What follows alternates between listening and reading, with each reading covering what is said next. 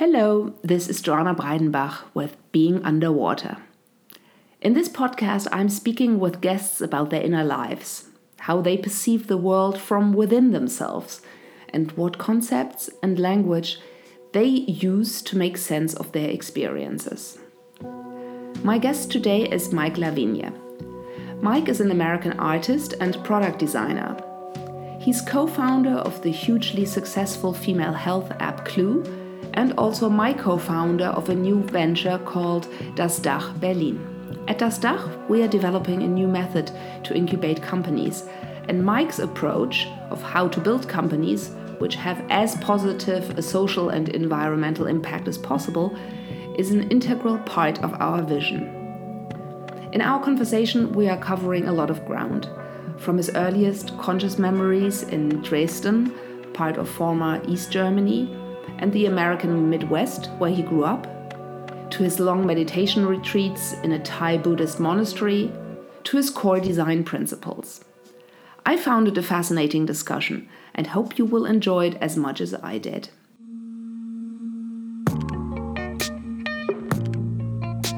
Okay, hi Mike. Hi, Joana. uh, good to see you. Yeah, good to see you. Um, uh, well, why don't you just introduce yourself? Who are you? Who am I? That's a big question. Uh, so, from a personal perspective, I'm from the US. Uh, I grew up in a small farming town, and uh, then I would say I went to art school uh, and then became a designer. I studied graphic design as an exploration of self expression. So, graphic design is a medium for fine art. Uh, and that's where I ended my, my degree. And then uh, switched into professional life. Um, I started working in advertising and then immediately got into strategy related to uh, digital media uh, because it just started to emerge, and that was back in the 90s, the mid 90s. And that started with interactive CD ROMs and then went into, yeah, all the way back then, right? right? that was a long time ago now uh, interactive CD-ROMs uh, to uh, DVDs to uh, then the internet, uh, and yeah, I, that that basically has formed the entirety of my career. The the the work that I started to do around product strategy and digital product strategy in particular. Um, and the research methods that I developed for that, and then started to work internationally quite a bit. Um, did a lot of, I've done a lot of work in Asia, all the way through the U.S. of course. Many Fortune 500 companies, uh, and then made the uh, and then also in Europe, and then made the move to Berlin about uh, six, almost seven years ago now, mm-hmm. and uh, yeah, I decided I wanted to take a break from the. I was looking to do meaningful work is actually I said I took a break after I was doing uh, my my long stint that I had at Frog Design, uh, where I worked uh, in San Francisco, New York, and Shanghai, uh, in, in those different cities. And after coming back to the U.S. from Shanghai, I decided I wanted to look for something new and look for something that was more meaningful. So I took almost a year off uh, right. and interviewed people that I knew from a long time ago who knew me very well, uh, people who could give me a different perspective on the market. And uh, I never really found out what I wanted to do. So I went back to what I was doing before for about a year. And now I feel like I finally found it again. Uh, now I feel like I have finally found it, not again, but I found the the thing that I was looking for that whole time, knowing that I didn't want to do it in the US because I didn't feel like the US culture really supported it or in the way that I wanted it to be supported. And so I thought coming to Europe was the right choice, and then it is, and here we are. Okay, well, we are going to talk about this a bit yeah. uh, uh later mm-hmm. because mm -hmm. uh, we are actually co founders, so we actually started yeah. a new thing together. And so, what you've been describing so far has been like a bit like the outer CV of your life. Yeah. Yeah. So, mm -hmm. if we dive into exactly like the opposite, maybe, uh, if you were to let me be know what does it feel like to be Mike? Yeah. Uh, timeline or no timeline? Well, I mean, you can give me a timeline. I mean, yeah. I think I'm interested in because you know there's this very famous um, philosophy paper from the 70s from Thomas Nagel who wrote uh, this piece uh, called "What Is It Like to Be a Bat." In order to just you know explore the radical subjectivity of our, our life experience really so you know maybe i mean if you want to dive in and tell me when you first became aware that there is such a thing as your inner subjectivity from uh, which you explore the world or experience Oh, yeah. the world Yeah, yeah, okay. I think my first moment where I had a breakthrough was uh, when I started to travel. Uh, I, so I guess mentioned I grew up in a very small farming town and uh, spent my whole uh, early life in Michigan, the same state. Uh, traveled once to East Germany oh right uh, when it was still East Germany uh, with my mother, my sister, and my Oma, and uh, went to um, visit uh, her family, which was still alive, and there is still family here. But and that gave me a big perspective uh, perspective shift, of course, as it would. Um, and I came back to the U.S. and had a had an understanding of what freedom was that other people around me didn't, right and that was a big perspective shift. That was the first one, I think. And uh, So was this mm. something which you experienced like physically? I mean, could you actually sense this? Or was this more of a cognitive experience, or did it really feel very different because you know your in, inner experience, your felt sense of the world was different? Yeah, very much a physical uh, sensation, and I can still remember the exact moment where I was. Uh, we lived outside of the, so we lived in a outside of a small town, uh, a village. It was officially a village, uh, and um, we were about uh, five kilometers away. And I would often ride my bike into town, and uh, a ride that I had taken many, many times uh, as a kid. And I, at this time, I was 16 and I was making the we just we had just gotten back and uh, I was riding into the town and pa- starting to pass the suburbs of the town, which were you know the, the, the, the classic ones that you see in the movies with the you know all built in the 60s or the 70s, the low ranch kind of houses. And I remember the wind and the breeze, and uh, I remember I could go wherever I wanted to on the on this bike, and I couldn't when I was in Dresden, which is the, Oh, the place where we visited. We had a very restrictive travel uh, radius that we could move around in. And I remember thinking I was passing all of these houses, and I knew I could go anywhere, and thinking that none of these people had ever had that reflection Wow. of being constrained, and there I was. I was just in motion Right. right? And could go wherever I wanted to. Now I'm in my uh, late 20s Okay. hmm um, because I'd gone from, moved from Michigan to Portland when I was in my mid 20s, and now a couple years later, now I was starting to really explore meditation. And uh, it took me a while to find, but I found a retreat at Spirit Rock Meditation Center outside of San Francisco and uh, threw myself really into the deep end into a 10 day silent retreat. Okay. Uh, and the most vivid, mo- and you know, there's the usual things that come along with an intense retreat of like getting comfortable with the body and then trying to get comfortable with the mind, which is, you know, a crazy thing. You know, day number three, I remember really vividly about you get to all of your defense mechanisms start to go away, the, the things that distract you from observing the mind. And when you when I saw the mind directly, it was like, oh my God, you're kidding! This is the thing I have to work with. There's no way I can do anything with this. It's mad. It's crazy. It's you know just So you mean when you observed your like your monkey mind, the Yeah, way the- how your mind was constantly Just- just, a mess, basically? all over the place. It was everywhere and untamed, and nothing uh, that I could do to direct it to anything that I had desired to direct it to. You know, like the breath, for example. Uh, and I thought it was an impossible task. Really, it didn't seem. Uh, it didn't seem fair. it didn't seem realistic or like a fair request. Yeah. And so uh, I kept at it though, and I really put everything that I had into it. Um, and I had there the first moment where I realized that I was not my thinking. So there was this the clear separation between the ob- observer, right? Uh, Like the, in the witnessing the- consciousness. Yeah, in a way. witnessing consciousness, and it just totally shook me to Mm. my core, uh, and that was when I realized in that in that exact moment that my depression was just an illusion. It was just something that was going through my mind. And that made me realize that it was possible to be free from that Well, at that yeah. moment. And I still really vividly also physically remember that moment because I was cheating. I was uh, I knew that lunch was coming up and I was really hungry and we were doing walking meditation so I was just kind of casually doing my walking meditation over to- towards the kitchen. towards the food.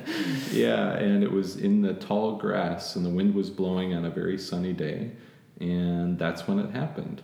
And I just, I just bawled.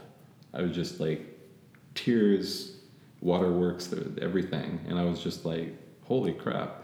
And then the rest of the treat, retreat was uh, deepening into that. And I had at that point my first uh, experience with, I would say, like an altered state of meditation, which was quite euphoric, uh, which is a nice space to be in. Beautiful, yeah. Yeah, and then I crashed out of that, uh, which was not so nice. But yeah, that was my first real transformative moment with my consciousness. Yeah, I mean, I think Vipassana can really do this to you. No, I mean, really if you, can. I think it's Yeah. this. This is why. I mean, this was also my introduction to meditation, and I think if I Mm. would have gone a slower route and not just the, you know, from zero to a hundred, Yeah. uh, sitting ten days, I don't know how many, ten hours a day on the pillow, Yeah. and sleeping only, you know, until four o'clock in the morning. I think it it is so. Spectacular that Yeah. it really also showed me wow it, this is so real no meditation Yeah. is not something you know which is just a soft little sitting around and observing your mind but that there is a real completely new inner space which opens up suddenly which has also very sensational you know experiences and energy flows and as you describe it you know Yeah. periods of great strength and and hyper energy and then you know it all collapses and it's the mess again and then there's a clarity. I still remember on my first vipassana retreat that i suddenly noticed that i could observe my thoughts and one word at a time. And that that would go on for 24 hours. And i mean for me that was just incredible. I mean i was much older than you you know so for me this happened just only eight years ago or so or nine years ago. Ah, uh, but uh, uh, that's why I think it's so beautiful. You know, I think certain people, probably also people who are very intellectually focused, uh, love vipassana, Vipassana, yeah. uh, for that purity of experience and the radicality of it. Yeah, and it's the it really is satisfying from an intellectual perspective. That's yeah, true. yeah, uh, and the retreats that I did after that, uh, because that was so inspiring. The next retreat that I did was a six week retreat. Wow. Uh, so 40, 40 uh, over 40, yeah, 42 days. Um, and that was in the retreat in, Mon- uh, that was in the monastery in Thailand. Very traditional place. Uh, found it uh, by a very interesting path. I was in traveling. I knew I wanted to do a retreat, but I was waiting for the right connection. And I met a monk at a. I was just visiting another monastery uh, to, to to look at a sculptor who was making a dragon come, that was coming down a uh, the edge of a the banister of a, a stairway leading up to the temple. I was just watching him do his work, and uh, a monk came over, a very old monk came over, and he started to talk through an interpreter, and uh, found out that he was uh, in the lineage, of course, uh, but that he was probably one of my teacher's teachers, right from uh, from my first retreat, Right. and he didn't suggest. He said, "Go to this place." He said, "You're you're going there." and so I went to check it out, and it seemed like a good good spot. And it's the same place that I've returned to now four times. And uh, that first retreat that I did, though, was quite a harrowing experience uh, because I hadn't uh, let go of my depression at that point yet. And so it was, uh, I really went into the middle of it. Uh, and I can't say that that is the right way. If I had the choice to do it in a different way, I would have taken maybe a more gentle path. My teacher uh, said it was uh, like a taking a hot poker from the the uh, the, the fireplace and putting it in the wound, right? And and cleansing the wound Wow. because and then once that's cleansed, it doesn't go away. Uh, it, it doesn't come back rather. Uh, and one of the most intense experiences I had there was um, acknowledging death and uh, my own death and also the death of everybody that I cared for. And I spent three days in this really uh, the space of really letting go of everything that I loved. Uh, and knowing that everything that I loved would at some point, you know, be gone, or I would be gone, and I wouldn't be able to love it anymore. Did this just pop up, or was this induced by a teacher, or uh, I just it came just up. Came up, and this is what I liked about the retreat is that there was no uh, uh, there, there was no instruction to reflect on something, and this is why I chose that place and that lineage because no one was telling me what to reflect on. And so I've done that type of. Now, when I go back to do retreats, unfortunately, uh, now I do these cycles of 10 day retreats, and every 10 days ends with two or three days with no sleep. So if I go for now uh, 40 days, I would do four of those periods of like, you know, two or three days with no sleep, uh, which was uh, what the last one was. And that was, Okay. uh, it's quite, uh, quite an exercise. Right, I can imagine. I mean, can you talk a bit about these different states? So, what would be like the two or three uh, which you would find very distinct and which, um, you know, maybe also you enter in succession? Oh, yeah. Hmm. So there are some of the states that you definitely have control over, right? That you that you have um, that you're working with something, um, and generally, what's occurring in- as this as the states change is that you're uh, present to different mental uh, capacities. So there is thinking, there is um, there's concentration, there's different aspects of concentration. Uh, there's a uh, which I found really fascinating with, um, especially with the topic of concentration and awareness. There are all these different pieces of it that we don't normally experience as being discrete and individual. Uh, but through the really long, i- i- once the thinking drops away, uh, the the things to observe are the mental uh, are, are the mental faculties. That's that's the only thing that's left. So you have the senses that are coming in, and then you have the things that are working with the senses, and you you have the things that make up consciousness itself. And so those are the things that you start to directly observe, and then through, over the course of the um, of the practice, some of those things that you're observing aren't uh, useful right? And so they they dissipate, and then there are fewer things, right? And then uh, and they, they appear in a specific constellation, and I I couldn't really say right now because it's not Right. pres- it's not present enough to me. But but I could if it was like after right after the retreat, I could really describe it quite accurately. But there are these different mental capacities then that interplay with each other, and some of them they're integral, and so you can't just get you know they they just don't dissipate uh, because they they function well together. And some of them just uh, dissipate. You're like, oh well, I, that that's not really that's kind of in the way now. It's kind of like the thinking was in the way. This mental capacity is in the way, so it just kind of drops away. And it's this refinement that keeps uh, happening. So you keep getting what I would describe as closer and closer just to this uh, this essence of of, uh, of awareness or this essence of uh, consciousness, right.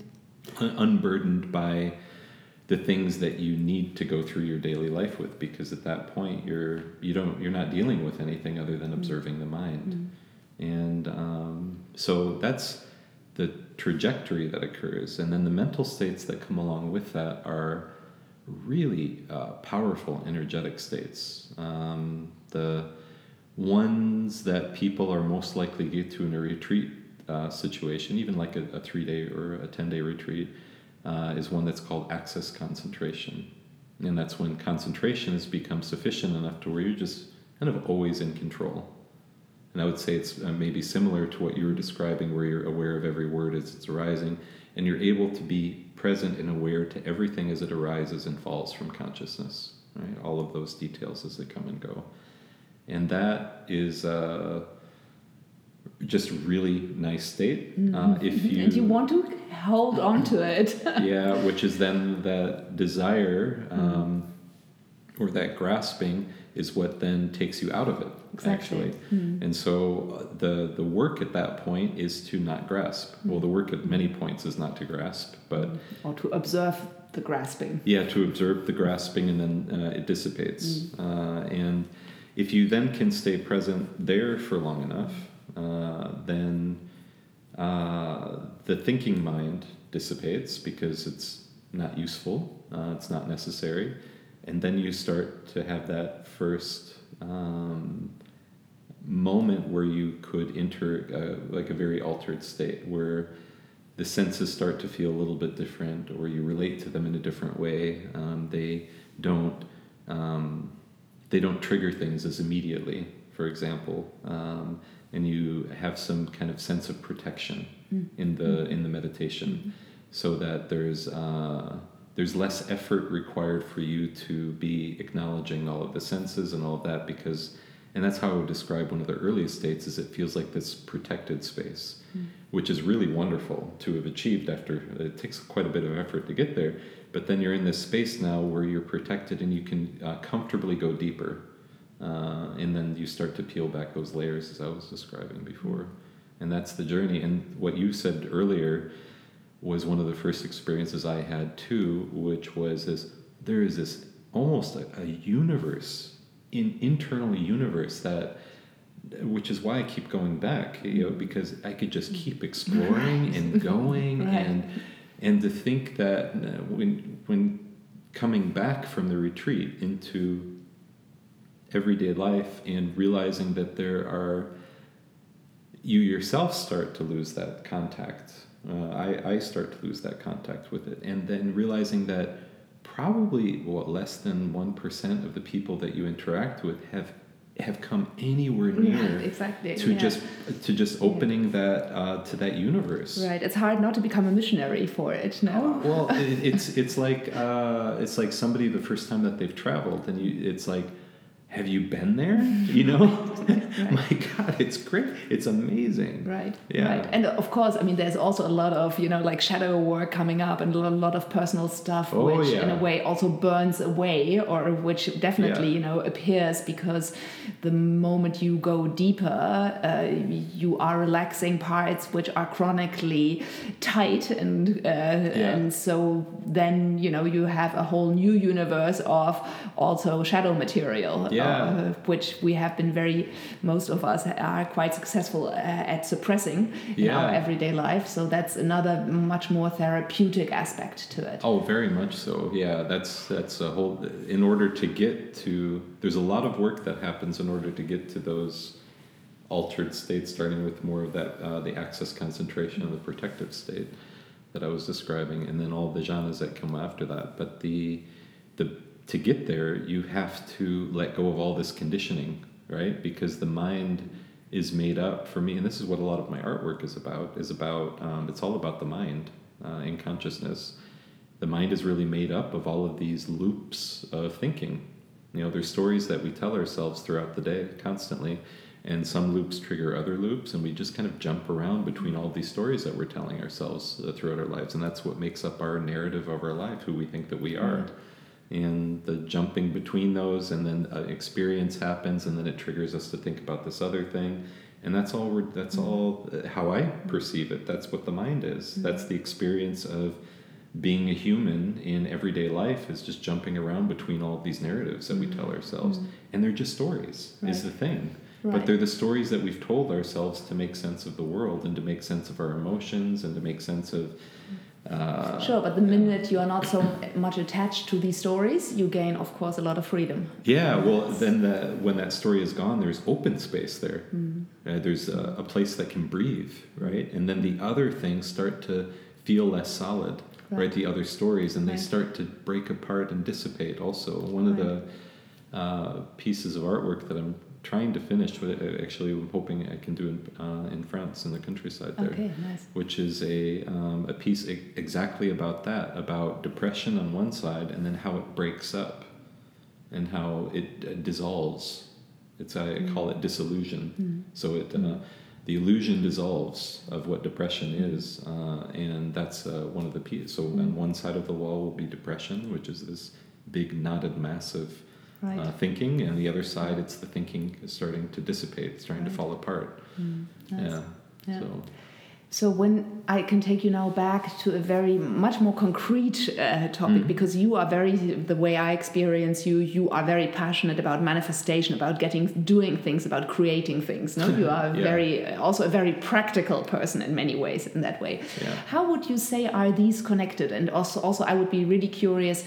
How has your increased understanding, not only cognitively, but really just you know full a full body under, understanding of how the world works and what the world is made out of. How has that changed the way how you approach product? Is there, do you find that there is a, a fairly straightforward connection between those? Uh, yeah, I do actually. And it's about uh, understanding psychology. Uh, and being able to be empathetic with other psychologies. And when I say psychology, I mean you have a psychology, mm -hmm. I have a psychology. Mm -hmm. They're mm-hmm. distinct and they're unique. Mm -hmm and but being able to be empathetic to psychologies mm-hmm. different people's mm-hmm. psychologies is a big part of the connection and if i can't understand I, I, I come to that through understanding myself first and then being able to understand is like well why is that person like that mm-hmm. and then being able to well develop my own story about what, why that may why it may be that way uh, including people that i might not particularly care to have in my life right? But that are still um, you have to deal with. well, and they're still humans, and they're and they're uh, they're also on their own journey, right? So I, I do think that the, at the core of it is really an understanding of human uh, as best as I can. I think nobody can ever fully understand another human. Really, it's uh, the subjective experience is not possible to be objective about unless you're that person. Uh, but that that I would say is the is the connection between mm-hmm. the two. Um, and over the over my life too, just becoming because I've done work in so many different places and so many different contexts and cultures and uh, different industries also, and really um, trying to understand the why behind everything.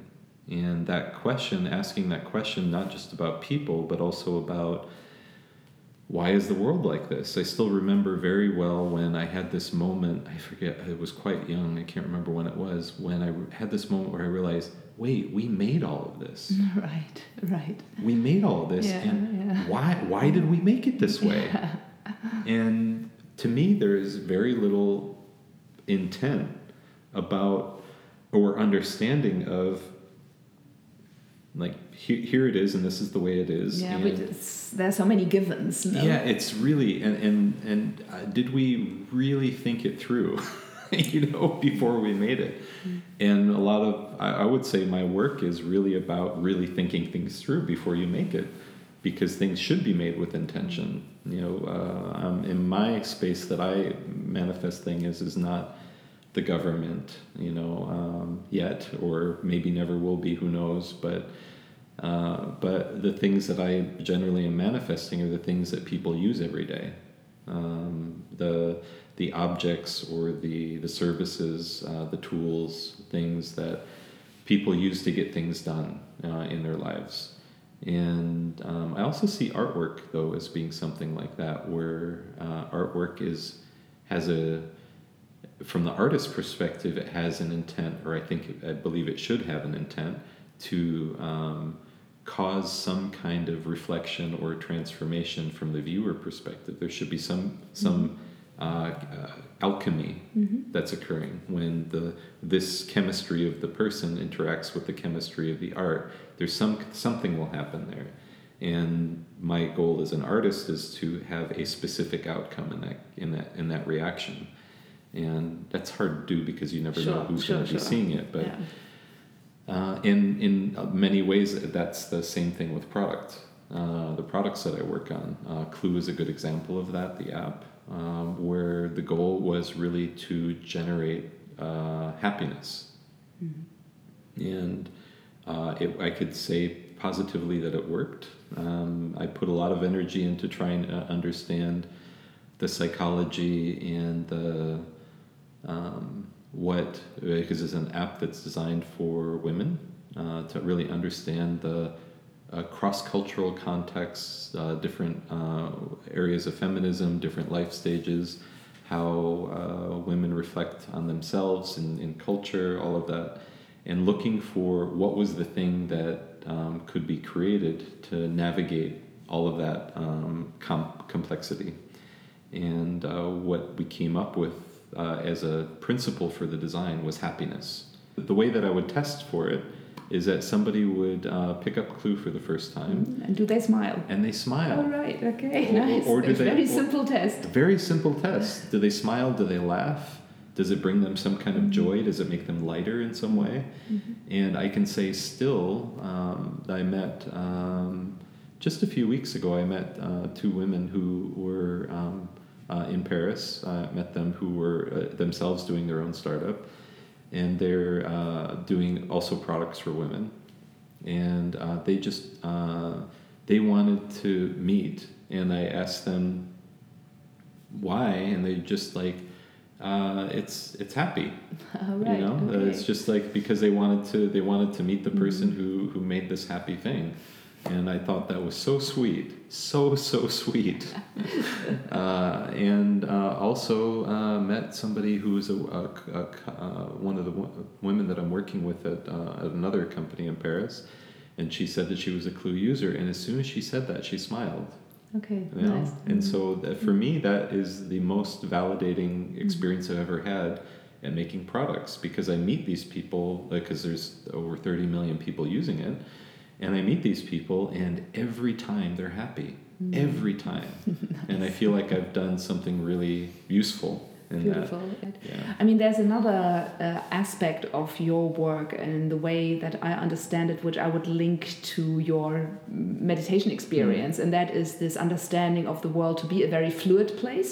Oh yeah. That things are constantly shifting and changing, and that you don't know what the outcome is going to be. So that you know, you seem to be somebody who is good at letting emergence happen Mm-hmm. um, and not not need that it seems as if you don't need so much security uh, in order to cling to certain concepts or you know ways of doing things uh, and producing certain outcomes Yeah, yeah. I, I those things for me get in the way uh, of, of of learning, of, of understanding what what uh, what to do actually. So I could construct. Um, I mean, the first thing I, I try to do with with my work, I think, is I deconstruct my my, my perception of knowledge about a topic. so when you go to pakistan for example with a Yeah. uh, startup doctory you let go of whatever you thought about pakistan and uh, the pakistani health service and you just learn Yeah, fresh yeah, because if uh, I could go with my preconceptions, which were at that point what most people think if they haven't been there, which are you know terrorists and bombs, and you, you get the And impression poor. and poor, Poverty, yeah. yeah. and that's not that's not obviously that's not what that Right, culture is right. about, and um, but deconstructing all of that, uh, letting go of all of those stories, and just starting to experience uh, in a fresh way and also looking for contrary viewpoints as well. Uh, one of the things I always start with when I'm going to a new uh, culture um, is this uh, what I, I call market context research, which is just to gain just to gain a, a, really broad understanding of different perspectives on what is this culture like. And I don't do it. I, I do it mostly through inter, uh, interviews, uh, talking to people who are public workers, politicians from different uh, different domains. Public workers, I mean, like policemen, uh, people who work in the in hospitals, public hospitals, uh, people who are therapists, uh, people who do uh, study cultural psychology. So, what is the psychology of a Pakistani, for example? Um, artists are a really, really good, ins- uh, valid source of insights. And I combine all of this just to get a picture of the complexity. And when I know, I know I've gotten enough information when everything is referring to itself uh, back to the same mass of data that Right. I've got. So it feels complete when every question that I've asked refers back into itself uh, somehow, and uh, there are no more uh, loose ends, so to speak. Uh, and that's when I feel like that knowledge is complete, and it doesn't. By complete, it's full of contradictions. Uh, it's full of uh, things that don't make sense, uh, really. And uh, but it's complete. You know, in, in itself, it's completely. It's like it has a certain coherence. it's way. integrated Mhm, somehow, right. right? It has Yeah. coherence to it. And that's why, okay, I'm done with that Mhm. part. And then I can move on to uh, next part. And the next part is usually then I take that knowledge and I start to develop a research plan specific for the work that I'm doing, which is usually to learn about a certain group of people or a certain spectrum of people, as I like to call it, and get to know them and then try to then make something that is something that they actually need. So yeah, and then letting the, and the the approach I take to that is something similar, where I don't talk. I try to talk to as many different types of people as possible, and wait and wait and wait. Usually, the type of research it's done is you narrow down to a segment and you talk to five, five to ten people, and you look for a pattern within that very narrowly defined group of people. And by the way, you already know what the patterns are because you couldn't have made the segment if you didn't know what the patterns were. So it's very, um, I think it's self-referential. yeah, it's, uh, there's no point in doing it. yeah. Yeah. and so instead, what I do is I try to create um, a lot of conflicting sources of data for me, and I start collecting all of this information uh, and wait for the pattern to emerge. And the patterns will emerge when the patterns emerge, and usually it takes somewhere somewhere between, I would say, 25 to 50 people. Uh, 50 people really at the at the stretch. If uh, that happened when I was down in South Africa, doing research in the townships, and it really took a long time. And most of that was me becoming acclimated to uh, the environment and the culture and all of that. So the market context research that I did wasn't thorough enough, and so I was continuing that understanding in the in the interviews that I was doing with the people. But uh, and it just takes more time. Uh, it's the same pattern recognition process, but you just talk to more people. I, I believe most people don't see it as being a valid approach because it takes so much longer to get to the patterns. So they're not able to suspend their questions. You really have to hold the questions open Right. for a long Right. time. And it's usually the questions are why and what to do. Like, why, why is this happening? Why to understand fully, and then what? What do I make? What, what do I do? And it's really holding those two questions open really a long time until you know what to do, right? And So you need to stay with uncertainty for a long time. yeah, and Um, until you have the answer. is something which you know is also like in the meditative space in a way. Yeah, it's Uh, you very just open yourself space. up and, Yeah. and just stay with it. Stay with it. Yeah, just hang out with it for a long time. It takes some stamina of yeah being able to hang out in that uh, uncertain space for a really long time. Do you have like personal practices which you do in order to, you know, digest information or or to to check in with yourself? I mean, do you find that this happens very organically, or do you have certain rituals? The process of digesting the data happens on its own. So I, this is, uh, I, I always hate admitting this, uh, but I never take notes. Yeah, the, the digestion or the note taking for me, I don't really get anything out of it. The ritual I would say is when, and I also tell the, the people, usually I'm with a, a research team, and usually they're, um, there's video recording or audio recording happening, and somebody is also taking notes. And um, I make sure to give people very specific instructions, at least for me, that I can't handle in those moments after the sessions. We can talk about what we saw, but we don't talk about solutions. We don't talk about what we what we want to do. We don't. Uh, we also don't talk about what we think is truth at that point because the truth comes a lot later generally right it's you know days or weeks into the process where suddenly oh now i get it and then everybody gets it right at that point but i really uh, stay away from trying to synthesize the information for as long as possible uh, and i find that when the, the teams usually working with a new team when i go out and do this work it's usually new for them to, to do that. Uh, and but they get a lot of value out of it in the end. Uh, and so and then usually when i have the somehow it, it just crystallizes at some point. Like the it's a combination at the same time of the the really understanding the problem understanding the the systems that are interacting with the problem. So in Pakistan, it's the healthcare system. So the social, also the, very heavily intertwined with the social, so the family dyna- family systems, uh, social systems. Uh, and by social systems, I mean the um, how society interacts with each other, right? The um, the psychologies and all of that, and suddenly all of it will snap into place a bit, and then suddenly I have a solution, a hypothesis of a solution, and I just write it all down immediately in a lot of detail, uh, and projecting into um, and projecting into it really a lot of detail about the qualities of interactions, how things should, you know, in order to navigate the cultural and the psychology stuff. Um, what are the what are the principles that they, that need to be expressed through that? The happiness would be one example, right? Um, in Pakistan, the work that we're doing there, it's the word respect, or the interact, uh, very respectful interactions is the way to navigate through all of that stuff. Uh, so in a way, you are also there looking for the essence very much so, yeah. That that's a and that that is a bit of a different process. Um, I would say that that comes usually earlier, strangely, uh, through the market context interviews. Um, yeah, and it gets refined over time.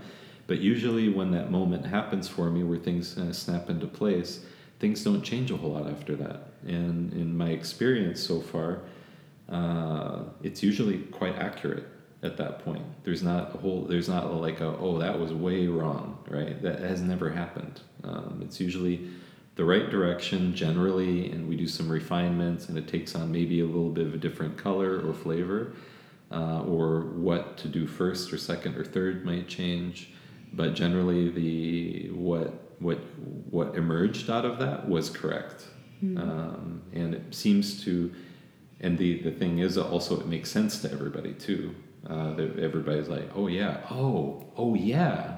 It's right. one of those moments, right, those right, epiphany. And, and at this moment, listening to you sounds very embodied. Also, it doesn't sound very oh, intellectual, yeah. you know, but it sounds really as if it's a whole body experience yeah. and knowledge in a way which you can access at that point. Yeah, yeah. It's it's like um, yeah, it's like everything has been acquired and it's it's a very energetic and expressive moment. It's really about just ex- it's really about just trying to get it all out. Mm. Really, it's about this uh, um, not manifesting the thing yet, but it's about yeah, it's about pure expression at that point.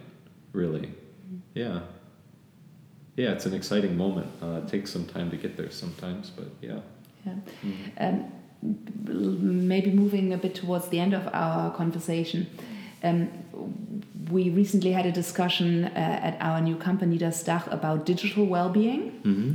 And so I would be curious to hear a bit from you how you experience, with regards also to your inner experience and your inner you know the, the inner science in a way which you are doing mm-hmm. um, where do you see digital technology coming in i mean do you use any digital tools in order to support your self-knowledge your self-contact uh, your i mean you probably have a meditation timer yeah. or i know you are creating one yourself a better looking one yeah. yeah but how would you describe your relationship with technology uh, with regards to your inner experience?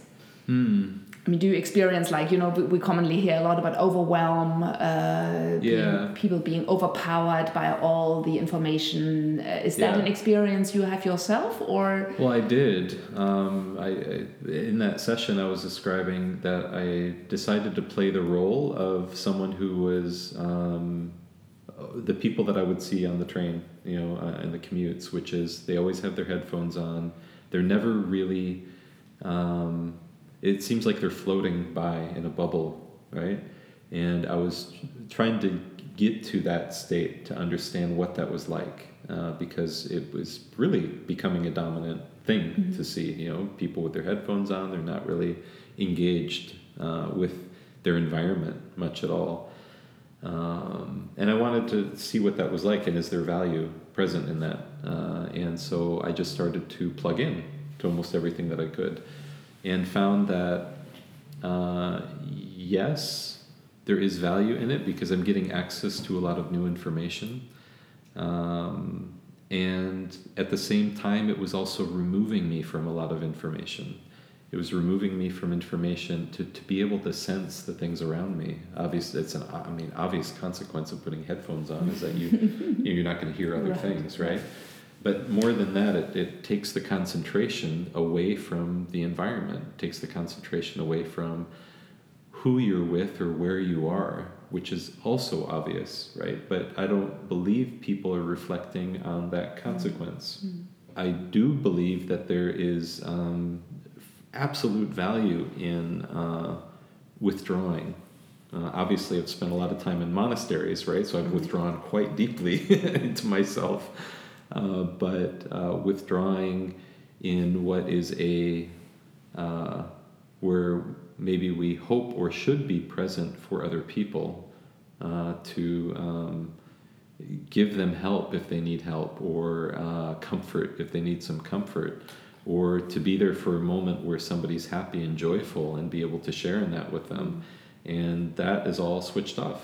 Right. right? So you you have all the where you take all of that is you take it to media or you take it to something else in some way. And then you're um, it's a uh, it becomes something you just do for yourself Do you think that digital can be the solution to this uh, uh, dilemma you are describing, or do you really think that switching off is the best thing to do? Uh, I believe we should be using media, the, the digital tools as tools.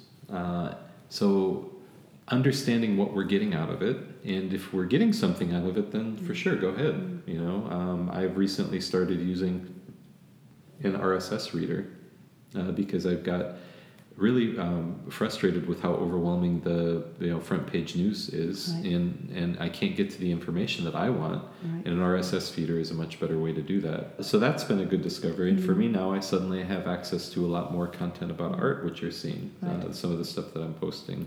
Um, I do think that uh, digital tools are essential. Uh, they're essential to how our culture is evolving and developing. Uh, and if we don't use them, we somehow lose tou touch with the culture as well uh, that's emerging. And but I do believe that we should not do what I did necessarily, um, but to do the uh, to engage in them with intent. Like my mother uh, uh, sent me an email with uh, her first emoji in it last week, which was so sweet. It was just Right. lovely. She got it. Yeah, she got it. And because I had started using them in my emails to her, and uh, it creates a different dialogue then, right? And then you're sending pictures along with your text then. So I do think that technology is valuable um, because it's also part of our world, and I don't think it's something that needs to be pushed away, but it should be something that we use with intent, with uh, probably, hopefully, even a goal that we have in mind of like trying to achieve something. So you you integrate something into your life so that you can achieve that. Thank you very much, Mike. It was a pleasure speaking to you. Yeah, good conversation. Thank you. Being Underwater is created in collaboration between myself, Joana Breidenbach, and edited by Sienna Powers. The music is produced by Angus Sewell McCann and Vincent Augustus. If you like this episode, please remember to subscribe, rate, and review wherever you get your podcasts. You can also check out our website at beingunderwater.com or at joanabreidenbach.de.